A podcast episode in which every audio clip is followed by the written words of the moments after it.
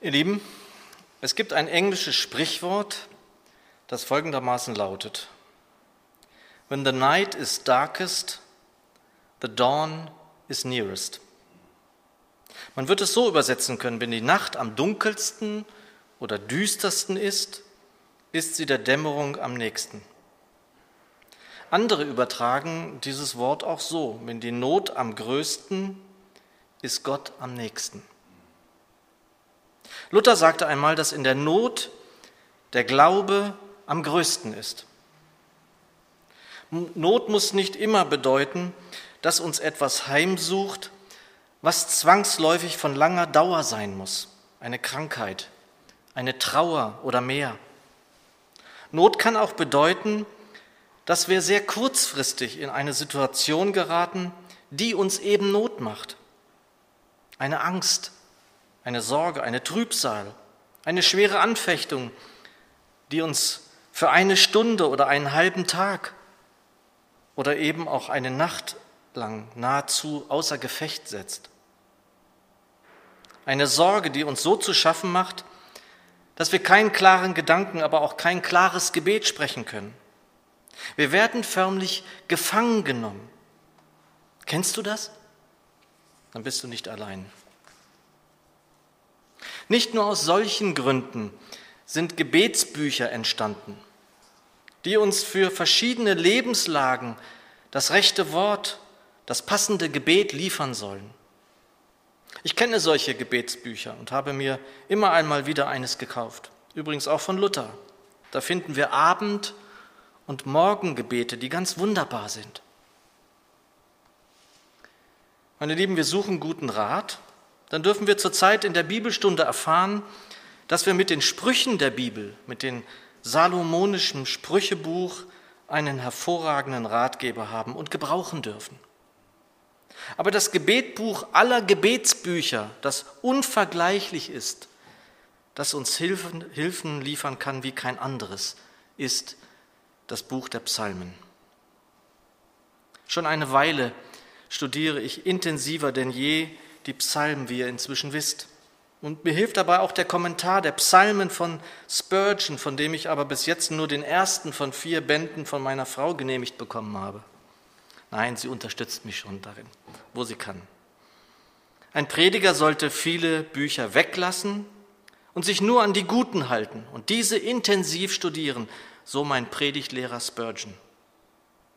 Spurgeon hat 20 Jahre an diesem Werk gearbeitet und das spürt man in jeder Zeile. Ich bin eigentlich kein Prediger, der Kommentare nutzt. Zu wichtig ist mir, was der Herr gerade jetzt seiner Gemeinde sagen will. Und Kommentare führen sofort in eine Richtung. Das müssen sie wohl auch. Aber das kann aus meiner Sicht daran hindern, dass Gott hier und jetzt spricht. Aber genug zur Technik. Nur noch kurz. Auch wenn ich diesen besonderen Kommentar studiere, so kann noch Neues entstehen für eine Botschaft, die der Herr mir und somit seiner Gemeinde hier in der Dilsheimer Straße übermitteln will. Und gerade deshalb schätze ich Spurgeon so sehr. Liebe Schwester, lieber Bruder, kennst du die Not? Und kennst du auch die Not, die uns für kurze Zeit gefangen hält? Dann bete die wertvollsten geschriebenen Gebete, die wir haben, die Psalmen. Hier liest du oft, sehr oft, was der Volksmund Freud und Leid liegen dicht beieinander nennt. Nur ist die Freude, von der wir in den Psalmen lesen, Freude einer anderen Dimension. Wir kommen etwas spät, vergebt mir zum Wort. Psalm 30 nach der neuen Genfer Übersetzung, Vers 2. Ich will dich preisen, Herr, denn du hast mich aus einem tiefen Abgrund heraufgezogen. Vers 3. Herr, mein Gott, im Gebet schrie ich zu dir und du hast mich geheilt. Wir lesen Zeilen, die Christus gesprochen haben könnte. Und nicht wenige nennen die Psalmen auch Gebete Jesu. Vers 4. Herr, du hast mich aus dem Totenreich zurückgeholt und mir das Leben wieder neu geschenkt. Vor dem sicheren Tod hast du mich bewahrt. Verse 5 bis 6 sind für den heutigen Abend angesagt. Singt und musiziert für den Herrn, alle, die ihr ihm die Treue haltet. Preist ihn, den ihr als den heiligen Gott kennt. Denn nur einen Augenblick dauert sein Zorn, aber ein Leben lang seine Güte. Noch am Abend weinen wir, doch am Morgen kehrt wieder Jubel ein. Wir lesen Menschliches, allzu Menschliches, das wir kennen in Versen 7 und 8. Als es mir gut ging, war ich sorglos und dachte, niemals werde ich zu Fall kommen. Herr, du warst sehr gnädig zu mir. Du gabst mir Schutz wie eine sichere Festung auf einem hohen Berg. Doch als du dich vor mir verbargst, da war ich ohne jeden Halt. Ihr Lieben, und so kommen wir zur Not, die der Psalmschreiber nun selbst beim Namen nennt. Und das ist ein wichtiger Aspekt. Wir sollten sie ihm bringen, unserem Herrn, und beim Namen nennen. Ein Hilferuf ist oftmals notwendig. Und wie sollte das anders sein? Wenn ich in Not bin, wohin sollte ich gehen? Wohin sollten wir gehen? Er hat Worte des ewigen Lebens. Psalm 30, Verse 9 bis 11. In meiner Not schrie ich zu dir, Herr. Ich rief zu dir um Hilfe. Willst du, dass mein Leben zu Ende geht und dass man mich zu Grabe trägt? Welchen Wert hätte das für dich? Kann ein zu Staub zerfallener Mensch dich preisen und deine Treue verkünden? Höre mich doch, Herr, und sei mir gnädig. Herr, sei mein, Hilf mein Helfer.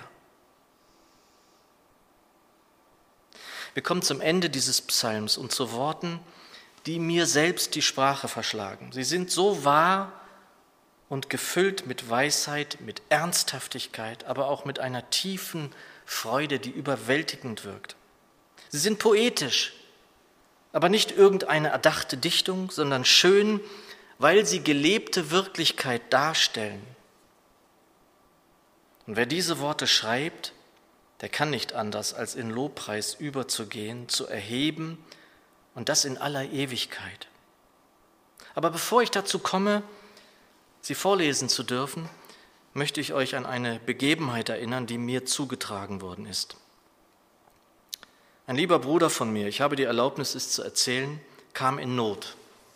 Seine Frau erhielt die Diagnose Brustkrebs. Er war verzweifelt und in höchster Not und setzte sich, wie so oft, auf sein Rad und fuhr in den Wald. Er war allein im Wald, schrie, weinte und brachte alle Verzweiflung, die er in sich trug, nach draußen und vor seinen Gott. Und er berichtete mir, dass dieses die Not zu Gott bringen überging in Sprachen, Gebet und Lobpreis. Damals fand ich das alles nur seltsam. Heute kenne ich es selbst und bin dem Herrn so dankbar, dass wir diesen Weg finden und gehen dürfen. When the night is darkest, the dawn is nearest. Wenn die Not am größten, ist der Herr am nächsten. Aber nun zum Schluss. Der Psalmist endet in seinem Gebet wie folgt in Versen 12 bis 13. Ja, Du hast mein Klagelied in einen Reigentanz verwandelt. Den Trauermantel hast du mir ausgezogen und mich in ein Festgewand gekleidet. So singe ich von ganzem Herzen zu deiner Ehre.